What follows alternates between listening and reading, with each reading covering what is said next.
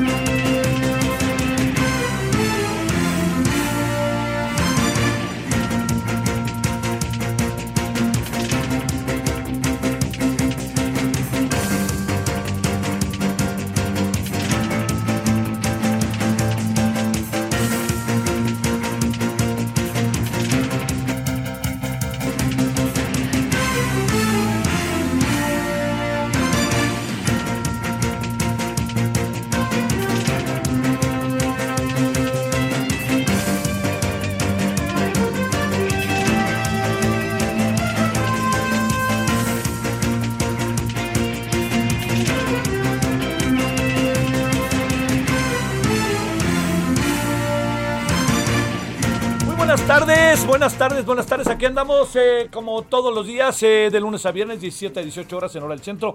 Heraldo Radio, 98.5 eh, de FM, cuando son ahora las 17, ahora ya con uno en la hora del centro. Y estamos en el 26 de octubre del 2021. Bueno, gracias que nos acompaña con una, en verdad que se lo digo, con una muy buena cantidad de asuntos que se han suscitado algunos en curso, están las comparecencias, eh, y no solo eso, fíjese, hoy, me enteré que había un, hay un, este, hay una convocatoria que le voy a, este, que le voy a, a, dar a conocer, a lo mejor ya la conoce, que eh, va a haber un paro total de 48 horas en la UNAM, respeto a la autonomía, disculpa pública, aumento de presupuesto, 4 y 5 de noviembre 2021. UNAM huelga general, UNAM social, UNAM social. Hashtag UNAM huelga general, hashtag UNAM social, UNAM social. Bueno, ese es un, juntos venceremos, paro total de 48 horas, es lo que dicen. Esto me, llegó, me lo enviaron, yo se, me, se lo hago saber. Yo le, quisiera decir algo ahí que, me permití decirle eh, desde la semana pasada. Dice, los estudiantes están, o la comunidad universitaria en su conjunto, eh, podría pasar que salga, que, se manifieste en sus campus, en todos los campus que tiene la UNAM, las ENEPS, este, los SHs, las prepas, eh, Ensenada, eh, y obviamente sea universitaria, ¿no? Entonces, este, ahí, ahí se lo, se lo, se lo menciono porque le dije, pueden salir a, a manifestarse y también pueden salir, que esto es lo más eh, de lo, que puede ser más este, fuerte, pues salir a la calle. El, día de hoy, por ejemplo, hay una manifestación que tiene que ver con otras cuestiones. Estamos en 26 del día 26 y como usted sabe, el 26 de septiembre del 2014 pues se dio la, el secuestro o desaparición de al menos 43 normalistas de la eh, normal Isidro Burgas, Isidro Burgas y Burgos en Ayotzinapa, en Ayotzinapa, perdóneme, y recuerde que ellos fueron este, secuestrados en, en Hidalgo, ¿no? Se los llevaron en, Iguala, perdóneme, se los llevaron en Iguala, perdóneme. Bueno, este es eh, eh, el tema, ¿no? Ahí, ahí, lo, ahí lo, lo, ponemos en la mesa para que usted esté al tanto, ya hablaremos de él al rato. había también otro Viene la reunión del COP26, que esa es importantísima, la verdad que es muy importante. Vamos a, tener todos los datos que podamos sobre ella, eh, eh, que ese es otro de los temas. Eh, también el presidente otra vez, por cierto, otra vez se metió ahí con el tema de la UNAM. este, ya, me parece que es, este, que es demasiado, pero, pero bueno, yo ahí se lo, se lo cuento y se lo doy a, a conocer el tema como tal. Y fíjese, hoy, hoy en el, en el impreso del Heraldo pasó algo que a mí me llamó mucho la atención. Es, es un asunto que, este, que tiene que ver eh, con el tema, fíjese, de eh, indirectamente, es que para que vea cómo, cómo todo rebota, ¿no? O sea, más vale que uno tenga muy claro todo, ¿no? Pero cómo rebota el, el asunto, porque está, el, el, tema está en que un, el abogado Ulrich Richter eh, fue puesto bajo investigación de autoridades financieras y fiscales en México. Todo ello por su cercana relación con el exsecretario de Seguridad Pública, el señor Genaro García Luna. Le recuerdo, García Luna está detenido en Brooklyn, en Nueva York. ¿Qué es lo que, cuáles son las acusaciones que hoy penden en contra de él? Las que hoy penden en contra de él son conspiración, tráfico de drogas y falseo de declaraciones. De acuerdo con la más reciente denuncia ingresada en territorio nacional, el litigante podría haber sido beneficiario de las actividades que emprendió el exfuncionario que hoy está preso en los Estados Unidos. Una fuente cercana a Ulrich Richter confirmó que el litigante presumía su relación con Genaro García Luna. Y bueno, esta fuente planteó lo siguiente para que se dé una idea. Constantemente organizaba tertulias en donde se externaban distintos tipos de favores para la gente que acudía a tales reuniones. El objetivo del abogado era utilizar su influencia con el funcionario, pues en aquel tiempo, no lo dudemos, era el más, más poderoso en materia de seguridad. Ante ello, el 25 de octubre se solicitó a la Unidad de Inteligencia Financiera, el Servicio de Administración Tributaria, la Procuraduría Fiscal y la Fiscalía General de la República que indague todos los movimientos bancarios, declaraciones y supuestas relaciones con empresas que facturan operaciones simuladas, que pueden estar relacionadas con Ulrich Richter, sus contadores y sus familiares cercanos, así como Richter Ramírez y asociados, empresa con la que brinda servicios legales, y de la Asociación Civil Ser Mexicano es AC, fundada y presidida por el propio abogado. Diversos litigantes consultados refieren que el estilo de vida de Richter no es propio de un abogado que no utilice tráfico de influencias, además de que los lujos a los que accede solo pueden explicarse al entablar vínculos con clientes, pues se asegura de dudosa reputación. Entre las personalidades que ha, que ha representado Richter se encuentran algunas criticadas, por cierto, ¿eh? por el presidente López Obrador, incluso acusadas de, defraudación fiscal, perdóneme, eh, equiparable. En el Estado figura Humberto Moreira, fue su abogado, por cierto, ¿eh? de Moreira, a quien defendió tras ser puesto en la mira de las autoridades mexicanas. Sobre el caso resaltó que la entonces Procuraduría General de la República se contactó con la dependencia homóloga en España para obtener detalles sobre las indagaciones. Aunado a ello, medios de comunicación internacionales detectaron a Ulrich Richter mientras era recogido en el aeropuerto de Madrid por un vehículo de la embajada. A su vez, el litigante ha informado que lleva seis años en lucha para que Google lo elimine de un blog en que se le señala por lavado de dinero. De acuerdo con un consultor cercano al caso, Ulrich Richter sabía que sería perseguido por su cercanía con Genaro García Luna, por lo que decidió limpiar su imagen reputacional en el afamado buscador. Sin embargo, al percatarse de que podría existir un negocio millonario, decidió interponer una demanda en contra del gigante tecnológico que no quede rastro de este blog, cuya creación, por cierto, es desconocida. ¿eh? Esto hablando también de las fuentes. Un asunto complejo este. ¿eh? La única persona que se benefició de ese blog es Ulrich Richter y sorpresivamente nadie lo puede bajar. Todo apuntaría, perdóname, a que fue creado para que el litigante mantenga su demanda frente a Google, en caso este un caso que debería de pues, estar al tanto de la policía cibernética, ¿no? Eh, Richter y su despacho han obtenido al menos 6.5 millones de pesos del gobierno federal a través de nueve contratos adjudicados de manera directa, esto en el sexenio de Peña Nieto pronósticos para la asistencia pública le designó contratos eh, por 4 millones de pesos, mientras que en los años, en el año 2000, 2020 rectificó, y lo que va del 21, Nacional Financiera ha sido su único cliente en la administración pública. Carlos Noniega Romero y más recientemente Juan Pablo de Botón como director general. La fin le asignó por adjudicación directa seis contratos que están sumando 2 millones 538 mil pesos bajo los rublos de asesorías, y de auditorías de abogados externos. Bueno, esto es una nota que, que llamó mucho la atención hoy, que está en el, el, impreso del Heraldo, que tiene que ver con el abogado al que he hecho referencia. Bueno, pues este es un asunto para atender, ¿no? Para atender, sobre todo porque todo lo que lo que tiene hoy que ver con el señor Genaro García Luna, pues tiene una trascendencia, entonces pues, son asuntos a investigar. Veremos, veremos cómo va el proceso de investigación y veremos hasta dónde llega y qué pasa, que ese es el asunto, ¿no? Todo lo que estamos ahorita hablando son investigaciones que presumibles están ya empezando a hacer y ahí veremos pues realmente en qué acaba en qué acaba este asunto. Ahí lo tiene usted en la mesa, uno de los muchos asuntos que van a tener que ver directa o indirectamente con General García Luna. ¿eh? Es, eh, es un hombre que podría aparecer en un momento dado. Pero bueno, ¿qué le parece si esperamos? Pero yo ya le informe de esto. Vámonos a las 17 con 10 en la hora del centro. Son, estamos en el 26 de octubre y vámonos con los asuntos del día. Solórzano, el referente informativo.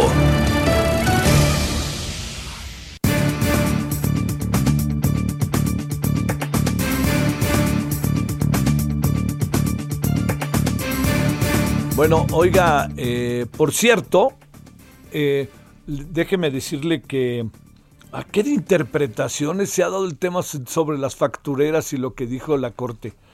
Hoy eh, Citlali Hernández de Morena dice que la Corte decidió echar atrás la prisión preventiva por fraude fiscal. ¿Sabe quiénes promovieron este recurso? Bueno, los corruptos de PAN, PRD, ¿de cuánto el cañonazo? Y Tito Garza Onofre, quien es un abogado este, avesado en estos temas, fíjese lo que dice. Lo que menciona la secretaria de Morena es falso. La Suprema Corte echó atrás la prisión preventiva oficiosa. La justificada podrá seguir solicitándose. Si tuviera, bueno, esto es lo que dice Tito, ¿eh? si tuviera tan solo un poco de pudor y de congruencia debería retractarse. Qué mensaje tan lamentable y embustero. O sea, dicho de otra manera, sí sé lo que pasó fue que se echó atrás la prisión preventiva oficiosa, pero la justificada, si yo tengo todas las pruebas, pues cómo voy a echarme para atrás, ¿no? Bueno, ahí está para que le demos vueltas y le pensemos este, sobre este y muchos otros temas. Bueno, ahora son las eh, 17 con 11 en la hora del centro. Bueno, hoy viene un reportaje, en verdad que se lo digo, digno, digno de atenderse, muy atractivo me ha parecido en Animal Político, este, y lo, lo, hizo Arturo Ángel, entre otros, ¿no? Pero él como cabeza ahí en Animal Político. El asunto está en que Arturo es ganador del Premio Nacional de Periodismo y autor del libro Duarte, el periodista perfecto. Pero el asunto es que habla hoy del tema de las prisiones, que me parece, ¿no? De las, las personas, la, la, famosa prisión preventiva, que me parece que es un tema sasasazo, porque hay se mete uno a la cárcel y como sabe, entra uno a la cárcel y luego cómo sale, solo Dios sabe, como la, la, famosa canción. Bueno, Arturo Ángel, con enorme gusto te saludo, ¿cómo has estado? Hola Javier, no, el gusto es mío, ¿cómo estás? Muy buenas tardes. Oye Arturo, a ver, eh, a ver, cuéntanos de este reportaje, prisión preventiva, el arma que encarcela a pobres inocentes. ¿De dónde salió? ¿De dónde viene? ¿Por dónde fue la investigación? Adelante Arturo. Sí, Javier, pues mira, eh, más allá de que eh, parecería como si hubiera si hubiéramos esperado el contexto de, lo de la corte para publicar esto, la verdad es que no, eh, fue una coincidencia. E, esto surge de la necesidad que, que, tuvimos tanto en Intersecta, que es una organización especializada en temas de, de, investigación de derechos humanos, Javier, y, y, y, y en Animal Político, de ver qué había pasado justamente con estas reformas que hicieron en el año 2019 a propuesta del presidente López Obrador, pero hay que decirlo, con el voto a favor de, diputados de todos los partidos, estas reformas constitucionales que se hicieron en 2019 para eh, eh, duplicar la lista de delitos, eh, Javier, por los cuales te pueden meter en automático a la cárcel, ¿no? Hay que recordar que en el actual sistema penal lo que sucede es que cuando una autoridad tiene la sospecha, Javier, de que tú pudiste haber cometido un delito, lo que hace es ir ante el juez, no, no, no, no, no espera que acabe la investigación, como sucedía antes con las dichosas averiguaciones previas que, que, luego se prestaban a que te armaban expedientes completos y ya tú no te enterabas nunca de nada. Y, hasta que ya estás prácticamente con una sentencia encima.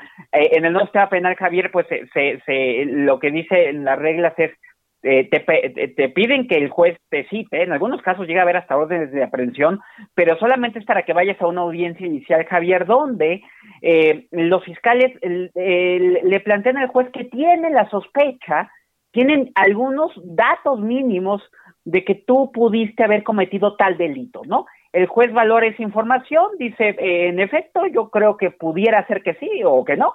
Si considera que sí, entonces el juez lo que hace es abrir un nuevo periodo de investigación, Javier, pero ya bajo control del juez, o sea, ya con supervisión del juez, se llama esta investigación complementaria, eh, en aras de que la fiscalía, pero también la persona que está siendo investigada, ambas puedan hacer sus investigaciones y entonces concluir, la fiscalía pueda concluir si acusa o no a una persona. Bueno, esa es, digamos que la ruta por la, que ahora se sigue. La prisión preventiva, eh, eh, que ha generado mucha confusión, Javier, no es más que una medida que eh, para garantizar que tú, mientras estás siendo investigado, no te escapes, no huyas, no destruyas las pruebas, ¿no? La ley contempla 14 tipos de medidas distintas, Javier, para garantizar que una persona eh, eh, eh, pues esté presente durante la investigación, mientras se acaba la investigación y hasta que se decide o no si va a juicio. Y de estas 14 medidas, Javier, la prisión preventiva es la última de ellas, porque obviamente implica meter a la cárcel a una persona a la que no le has probado realmente ningún delito, ni siquiera saber si la vas a llevar a juicio, ¿no? Entonces, debería de ser, ya estoy aquí hablando del deber ser, que es algo en lo que ha insistido el ministro Saldívar en los últimos días, eh, digo, desde el día de ayer, eh, debería de ser una medida excepcional y aún más excepcional debería de ser la llamada prisión preventiva oficiosa. Que, que, que significa que ni siquiera hay necesidad de justificarle ante el juez por qué deberían de meterte a la cárcel, sino solamente por el, eh, en automático, si te están investigando, insisto siempre, investigando por un delito, eso en automático significa que te metan a la cárcel. En 2019, cuando el presidente López Obrador, Javier, tú lo recordarás, habló de que le parecía increíble, en sus palabras, que hubiera muchos delitos que no eran graves, eh, pues en realidad esa gravedad se refiere solamente a que eh, estén en la lista de los que ameritan prisión preventiva automática. Crecieron este, este catálogo al doble, eh, terminaron metiendo cosas hasta como el robo a casa habitación, déjame decirte, que lo propusieron los panistas y lo metieron también, quedó una listota de delitos de prisión automática, ¿no? Y entonces lo que nos preguntamos es, bueno, ¿qué ha pasado dos años de distancia? Y, el dato principal, te diría Javier, eh, eh, de muchos que encontramos, es que actualmente, en efecto, lo que sucedió es que comenzamos a encarcelar muchísimas más personas, se revirtió la tendencia que traíamos a la baja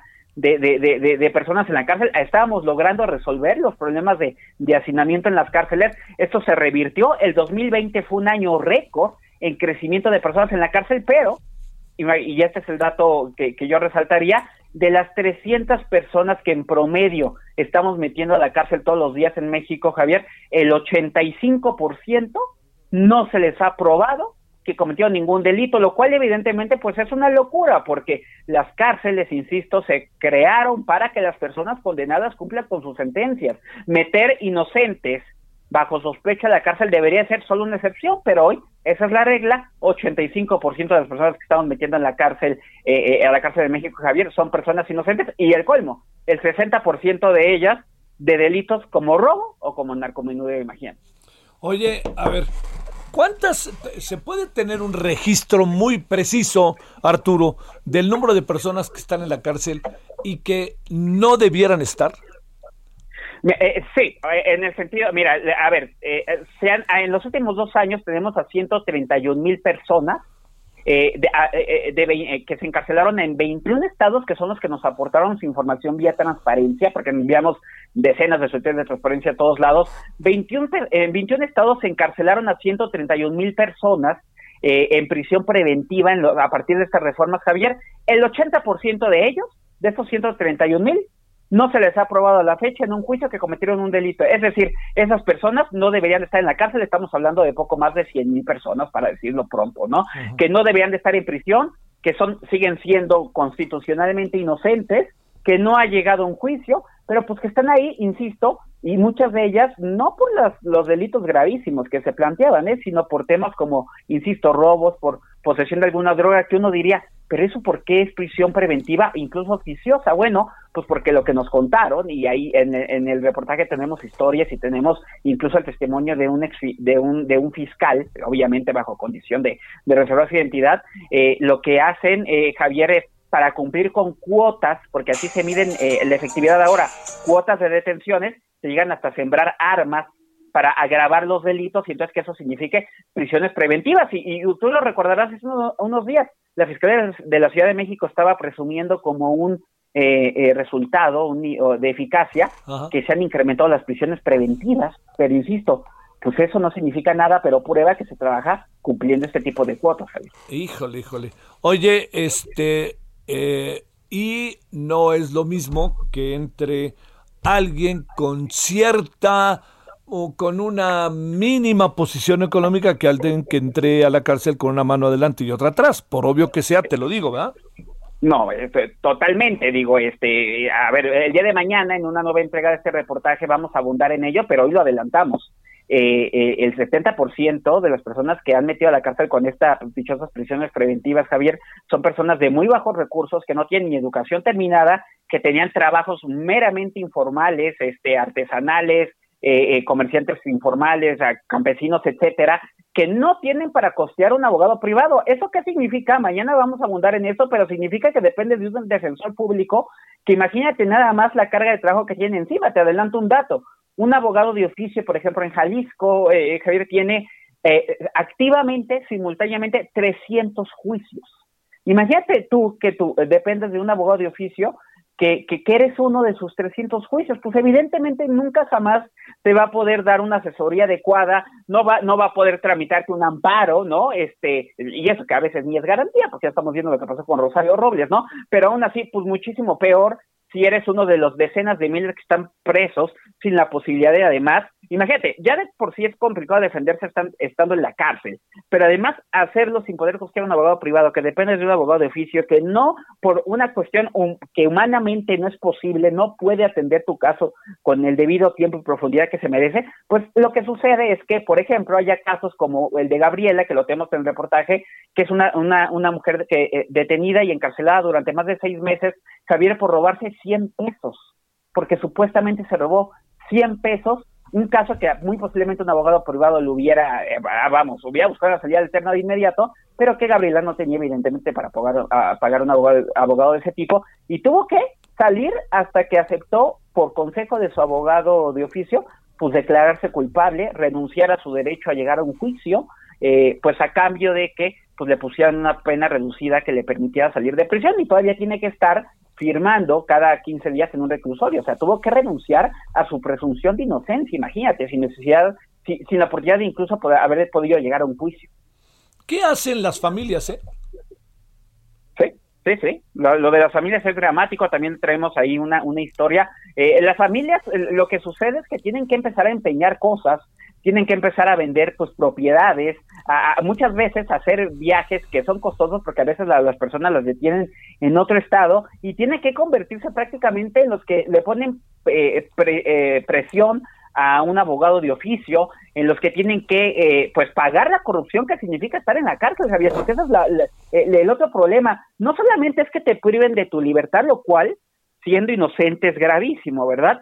E, es lo que significa estar en la cárcel en México, ¿no? E, entrar a mecanismos de corrupción donde, digo, no, esto no es ninguna sorpresa, en las cárceles hay autogobiernos de criminales donde las familias tienen que cada que va que, van a visitar a su a su a su a su pues, a su familiar que está en prisión tienen que ya saben que tienen que repartir dinero que a los custodios darle dinero a la persona que está interna pues para que adentro pues no, no le vayan a hacer daño o, tenga acceso a agua caliente o a un jabón o ese tipo de cosas. Es decir hay una desgracia no solamente para la persona que está presa sino para la familia una afectación económica terrible porque hay quien sí intenta defenderte tenemos dos casos en el, en el reportaje que los invito a que, a que los conozcan de, de, mujeres y porque también además es peor para las mujeres, ¿no? Este, que ellas sí aceptaron, eh, ellas no quisieron declararse culpables, estuvieron defendiéndose todo el tiempo y pues lograron ser absueltas, pues después de estar cinco o seis años en prisión, con las vidas deshechas, con las familias quebradas, Javier, y con solamente unos tres. Disculpe, y otro dato que te resaltaría, este crecimiento récord de la gente en la cárcel, lo que estamos experimentando ahora, sucedió en pleno año de pandemia sanitaria, cuando muchos eh, países estaban despresurizando las cárceles. Hay gente que se murió, eh, eh, Javier, siendo inocente, ¿eh? O sea, ahí ya, no, ahí, ahí ya no va a haber a quién darle usted disculpe porque la persona se murió adentro. Prácticamente la, la tercera parte de, de, los internos que se murieron en COVID eran este tipo de personas inocentes con prisiones preventivas que están en la cárcel. ¡Qué horror! Bueno, Oye, Arturo, si no te importa, te seguiremos buscando, ¿no? Para que nos cuentes ya el desenlace de los reportajes. Por supuesto, no, aquí estamos a la orden y gracias por el interés. Al contrario, muchas gracias Arturo Ángel, quien es periodista en Animal Político. Gran trabajo, ¿eh? el de Animal Político. Eh, vale la pena ver, es un trabajo de investigación que por muchos motivos hay que seguir. Vamos a la pausa, hay muchos asuntos. Vamos a hablar, ¿sabe de qué? Así como le cuento, de los plaguicidas ilegales y las secuelas que dejan en el campo entre la gente. Bueno, vamos a la pausa en este martes. El referente informativo regresa luego de una pausa. Estamos de regreso con el referente informativo. En la noche en la ciudad los gatos miran pasar Las patrullas buscando a quien apañar. Dentro de una Paco y Juan, alias Monstruo y el Simba. Recorren por quinta vez la Guerrero y la Merced. En la esquina ven cruzar a la víctima ideal. Juan acelera, Paco le dijo espera. Vamos a agarrar al infeliz como si fuera lombriz Date la vuelta en luz y échale la luz. Oh, oh. Oh,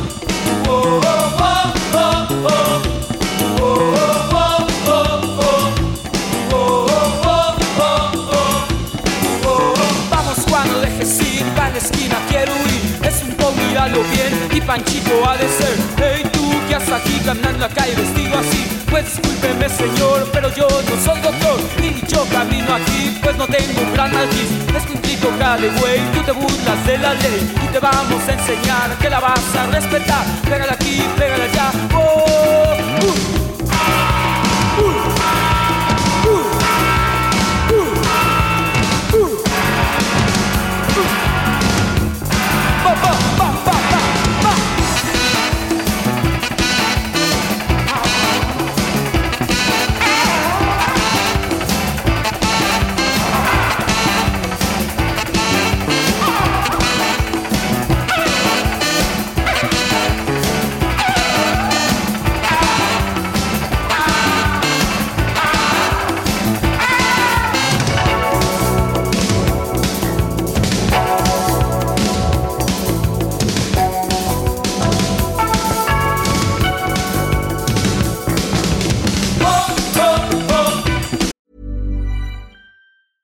it's Ryan Reynolds, and I'm here with Keith, co star of my upcoming film, If, only in theaters, May 17th. Do you want to tell people the big news?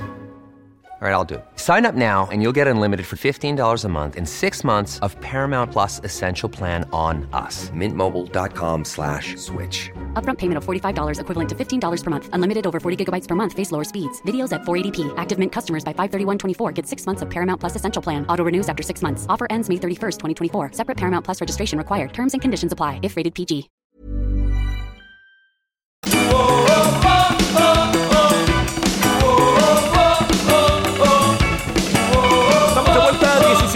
32 en la hora del centro. Andamos hoy con La Maldita Vecindad y Los Hijos del Quinto Patio.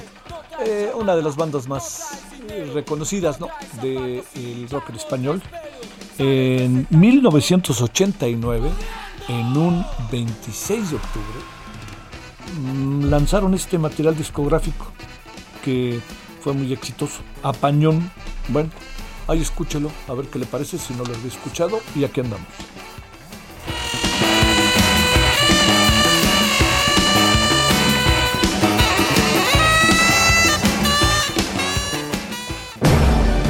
Solórzano, el referente informativo.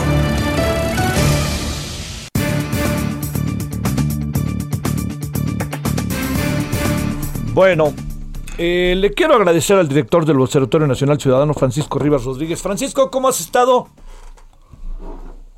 A ver, ahí tenemos un problema con la comunicación, a ver si ya lo tenemos este, conectado. Francisco, ¿me escuchas? No, a ver, espérame tantito. Vamos a hablar de la insuficiente respuesta, que es muy importante. ¿eh? Estamos cerca de la COP26, son temas que, como usted lo sabe, para sus servidores es un tema de primerísima importancia. Pero bueno, insuficiente respuesta gubernamental ante el comercio de los plaguicidas ilegales. Bueno, a ver, vamos si le parece. Francisco, ahora sí me escuchas. Mi querido Javier, a tus órdenes, muy buenas tardes a ti y al auditorio. ¿Cómo has estado, Francisco? Un gusto saludarte como siempre y como siempre estamos muy atareados con todos los problemas de seguridad y justicia que tenemos en el país. Ahora apareció otra área de trabajo, que es la de los plaguicidas ilegales. ¿De qué se trata esto y qué andan trabajando al respecto, Francisco? Pues mira, recordarás que el año pasado presentamos un documento sobre piratería. En él exploramos todos los fenómenos relacionados precisamente con la venta, comercialización, distribución de productos apócrifos en el país.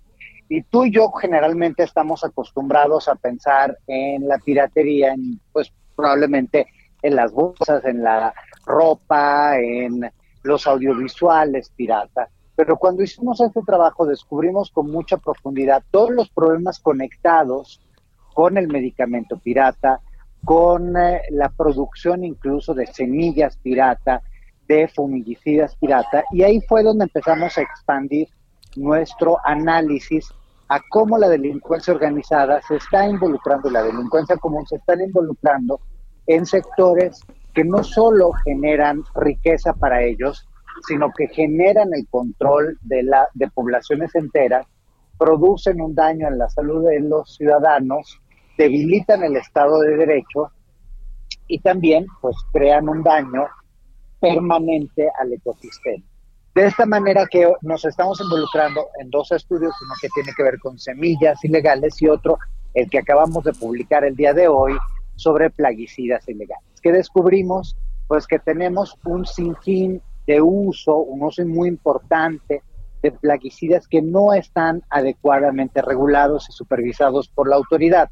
Esto quiere decir algunos que entran ilegalmente al país y que no cuentan con los permisos y requerimientos para garantizar la salud de los consumidores, eh, aquellos que se usan en nuestro país y que son retiquetados, es decir, por ejemplo, creados en casa y que utilizan envases eh, de plaguicidas legales, otros que, por ejemplo, pueden ser eh, robados, que pueden también ser legales, pero que son robados y que no son conservados adecuadamente o a otros que de plano no sabemos su origen y que también pues no tienen ningún tipo de regulación.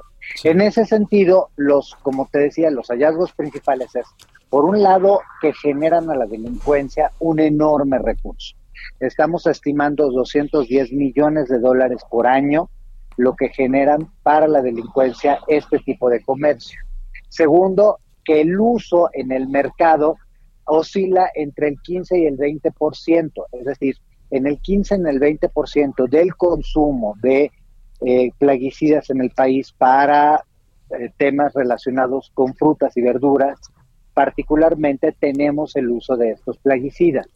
Otro aspecto importante es que la mayor parte de los que tienen el consumo de este plaguicida se destinan al mercado nacional, es decir, nos están envenenando a ti, a mí y a quien nos escucha en este momento.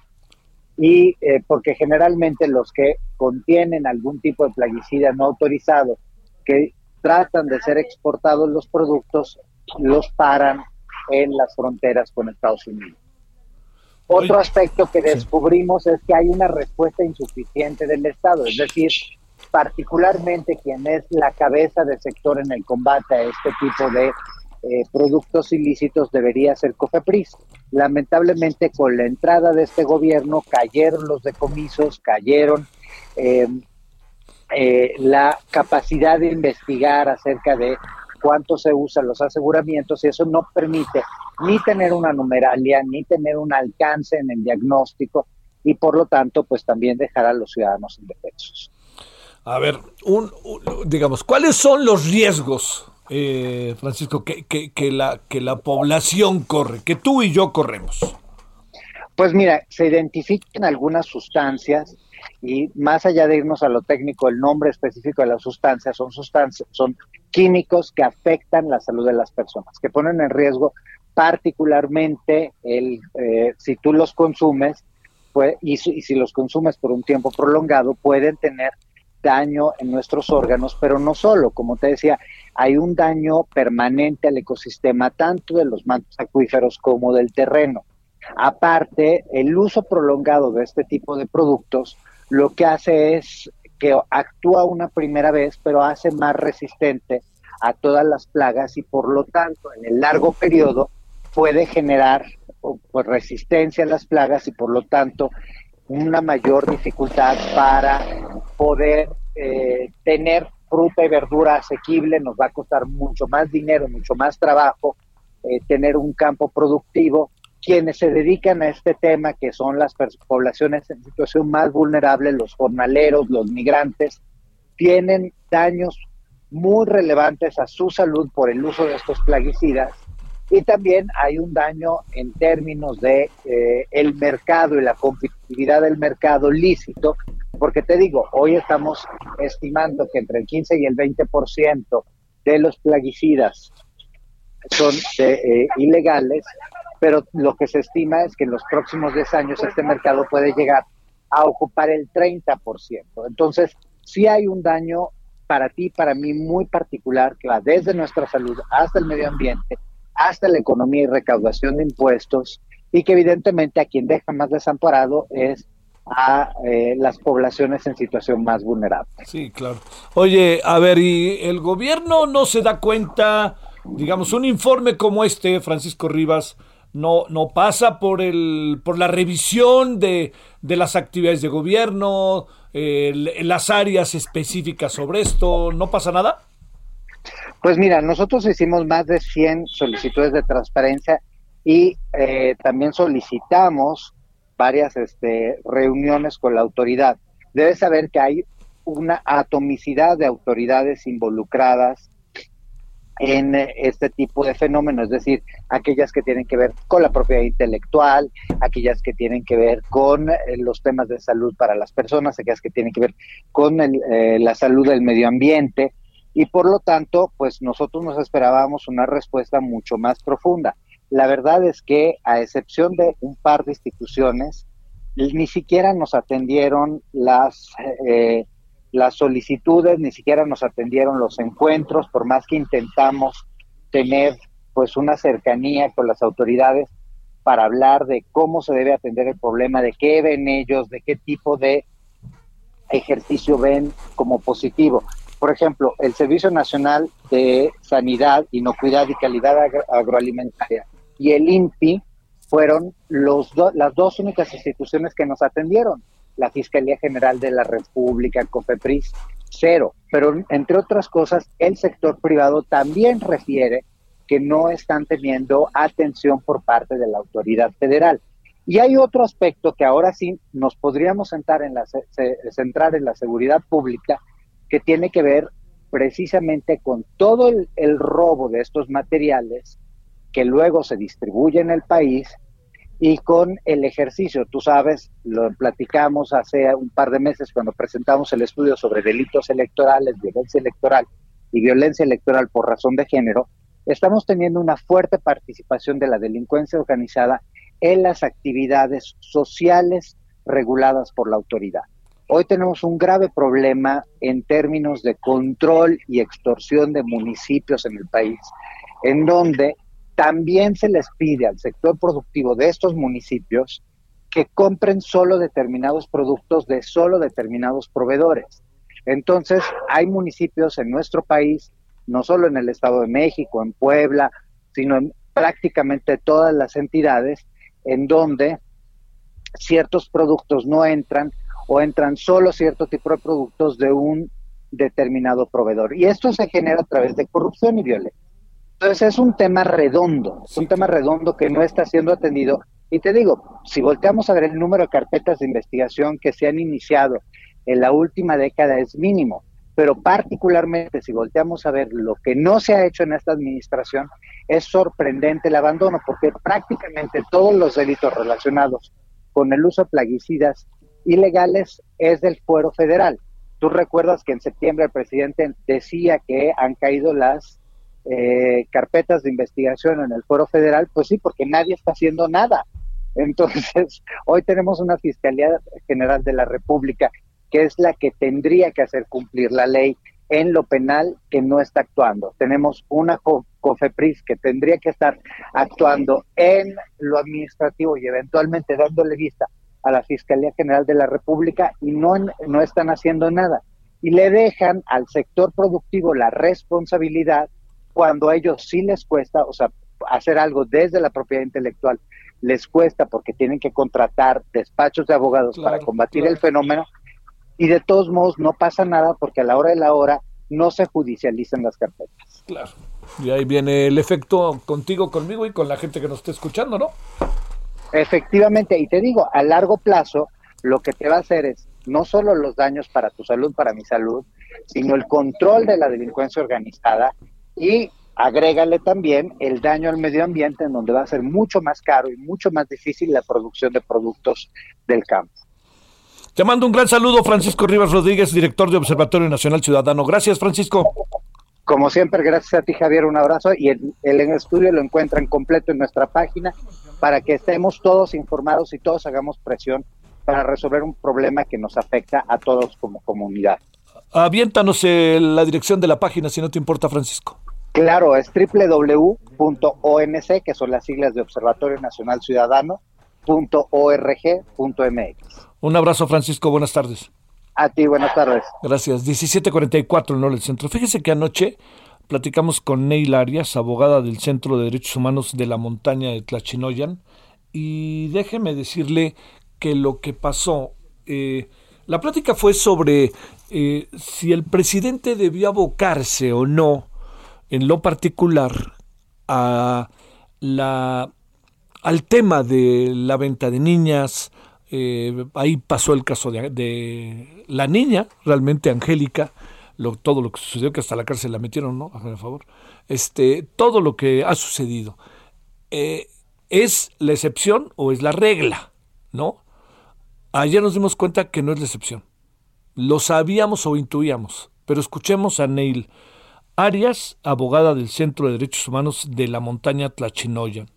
Está ella en el mero centro de la montaña de Guerrero. Escuchemos lo que nos dijo ayer.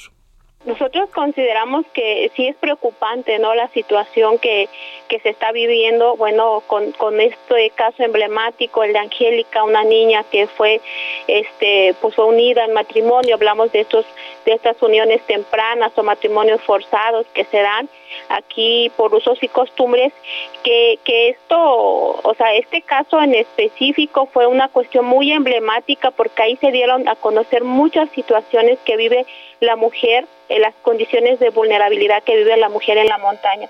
Nosotros apostábamos a que con la venida del, del, del, señor presidente aquí a la región de la montaña, con todas sus secretarías de Estado, que, que él justo lo anunció en una mañanera, y que también con la presencia de la gobernadora para poder dar atención a toda esta problemática, sí, sí era importante hacer un posicionamiento fuerte, porque aquí justo intervienen también, no solo como ya lo manejas, o sea, no, no solo tiene que ver con los pueblos indígenas, sino que hay, aquí hay varios factores que son, están involucrados en esta problemática.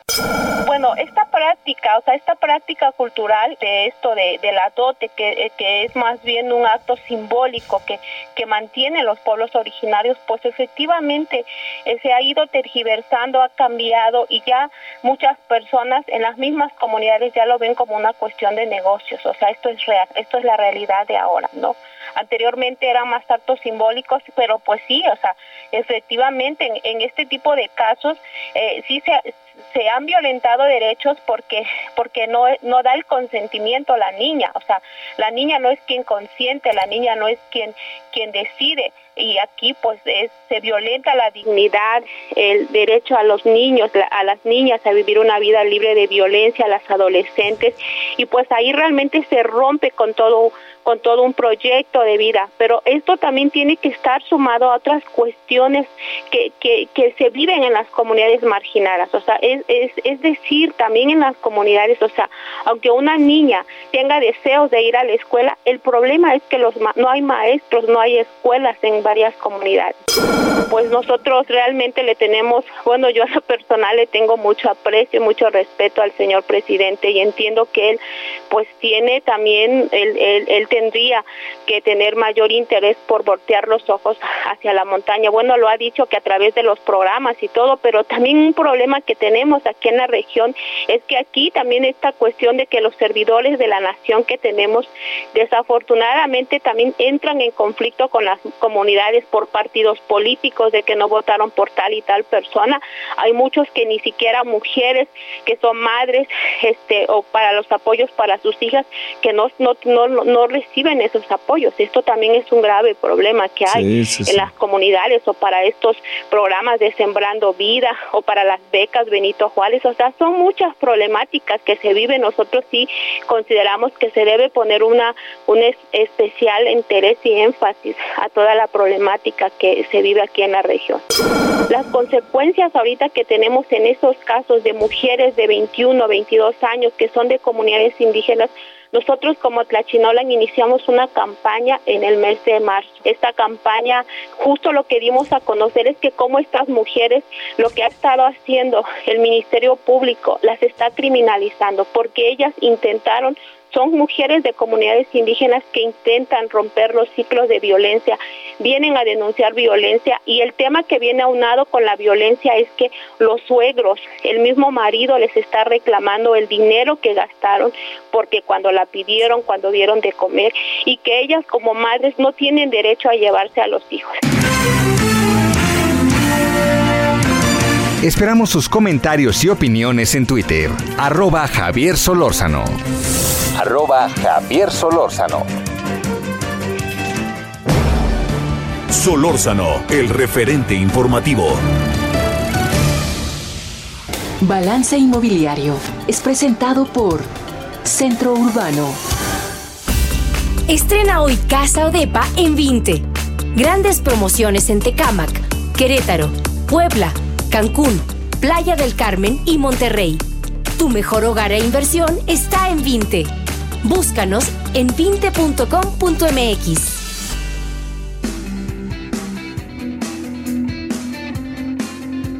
No, como todos los martes, con enorme gusto, Horacio Urbano. ¿Qué, ¿Cómo estás, mi querido Horacio? ¿Cómo te ha ido?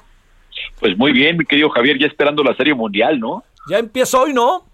Hoy voy. Ya, ya, ya que nos pues mira, ya que mataron a mi favorito, pues tendré que ir eh, a Atlanta. Vamos a Atlanta. Yo también le voy a Atlanta. Es que algo pasó con los astros que me dejaron de gustar después de que los, este, los agarraron robándose señales y todo eso, ¿no? Sí, sí, además digo, algo pasó con los Astros que me dejaron de gustar, entre otras cosas que le ganaron a mis medias rojas, ¿no? Bueno, pues este, yo algo nunca me ha gustado de las medias rojas porque juegan contra los Yankees y yo sí, soy Yankee qué, soy Chibi qué, soy Yankee qué, ¿cómo ves? No, ya sé, ya sé lo que vas a decir. No, no, no, no, pues, yo qué te puedo decir en estos momentos que estamos con la más amplia diversidad, pues, pues adelante. bueno, ¿qué significa una vivienda de 30 metros cuadrados? ¿Es una cosa de nada o qué es? A ver. Mira, es una cosa de nada, pero a veces cuando se habla de mini viviendas, se satanizan pensando que se está, se está suponiendo que en esa mini, vivienda de 30 metros cuadrados o menos, que es poco más que un cuarto, pero se supone que ahí puede vivir una familia.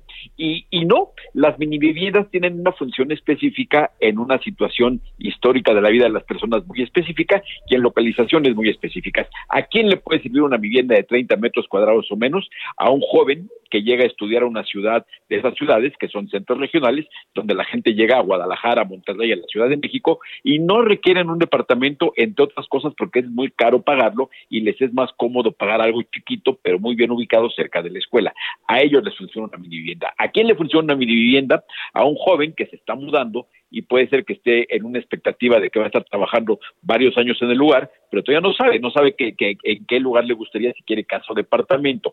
A ellos les sirve. Ahora, hay que entender que también la mini vivienda cumple una, una función social en este momento de que ya cuando hablamos de, de, de, de las personas y las familias, ya lo que decíamos en la diversidad, pues obviamente entendemos que hay familias que es una sola persona, una sola persona con su perro, una pareja que no quiere tener hijos, vaya, es tan amplio eso que es, es evidente que también así como debe haber viviendas de las tradicionales de recámara, comedor, dos recámaras y dos cajones de estacionamiento, pues nos podemos encontrar gente que lo que necesite son 30 metros cuadrados que está dispuesto a sacrificar el estacionamiento porque como va de tránsito no quiere tener coche. Entonces, estamos en un momento donde esto además va de la mano con los altísimos precios que de pronto encuentra la vivienda nueva. Te doy un dato. El otro día me decían de unas mini viviendas que están vendiéndose en la Ciudad de México y, y la gente estaba muy preocupada porque eran 30 metros cuadrados y costaban 2 millones y medio. En la colonia Roma, en una buena zona, decían es que eso es carísimo. Lo que pasa es que si lo vemos por el costo de metro cuadrado, que es como hay que verlo, son 80 mil pesos por metro cuadrado y como tacos. ¿Para cuántos te alcanza? ¿Cuántos quieres? Y cuando se pone así el precio, cuando dicen, a ver, cuesta 80 mil pesos el metro cuadrado, ya se pone uno a pensar y dices, a ver, en verdad cuántos necesito. Porque antes cuando decíamos, la casa cuesta tanto y, los metros eran muchos, pues no importaba. Ahora que los metros son pocos y dices, capaz que te ahorras 100 mil pesos y les recortas dos metros, si la piensas y sí ves con mucha atención la posibilidad de comprar una mini vivienda. ¿Tú te animarías a vivir en un departamento de 30 metros cuadrados? Sí, solo sí solo. Ese, Es ese es el tema. El tema es que, que, es una respuesta de vivienda. Alguien me decía cuando yo comentaba esto en redes sociales, es que eso no es vivienda. Sí es vivienda, pero para, para situaciones muy específicas de familias muy específicas. Sí, solo, tienes toda la razón. Si te digo, oye, te vas a ir a hacer una, un posgrado a Nueva York y te consigo un departamento de 30 metros en, en la Quinta Avenida, pues a lo mejor no te vas a poner tus moños, no te vas a poner exquisito, ¿no? Sí. Te mando un saludo, Horacio Urbano. Abrazo fuerte y que nos vaya bien en la Serie Mundial. Abrazo. Ándele, hasta luego. Balance Inmobiliario fue presentado por Centro Urbano.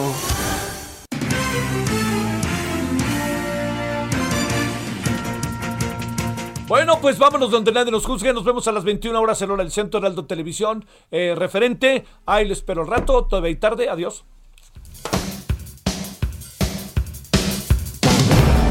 Hasta aquí, Solórzano, el referente informativo.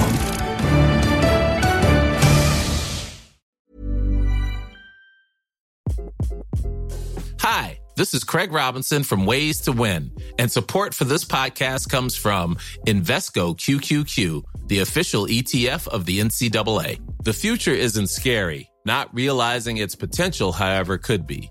Just like on the recruiting trail, I've seen potential come in many forms as a coach. Learn more at Invesco.com slash QQQ. Let's rethink possibility. Investco Distributors, Inc.